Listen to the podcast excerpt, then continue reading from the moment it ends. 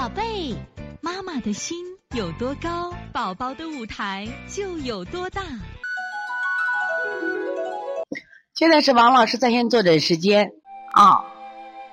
你这你这个情况比较复杂，我建议干什么呀？你可以申请我们的中亚远程问诊啊。这个我们现在看一下我们六六四杭州乔乔妈啊。那么王老师大乔大乔前几天清明节去了乡下奶奶家，回来可能受寒了，开始咳嗽。由于我不会辩证去了推拿馆，医生也说他脾阴虚，体内很寒，用了滋阴、脾补脾滋阴的手法。第三天推完了，他现在白天咳嗽少，晚上十一点到十二点这个咳嗽很频繁，嘴里反复咽痰咽痰的感觉，之后就睡得很好。白天咳嗽不多，但嗓子眼有痰。这个情况我能做些什么？可以喝梨水化痰吗？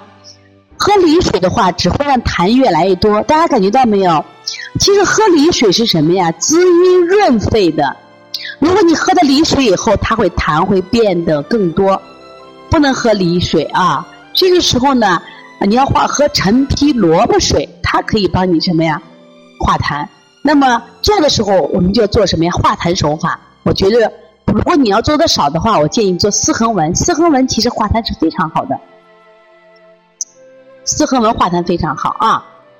我今天看到我们六零六天津石头妈也在不断的给妈妈来分享，她也是我们现在这个邦尼康小儿推拿辩证提升班的妈妈啊。这个妈妈也非常爱学习，所以希望妈妈都通过学习改变命。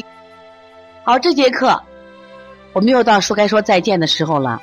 每一次妈妈都依依不舍，王老师也是依依不舍，希望在这课堂分享更更多的知识，但是呢，时间是有限的。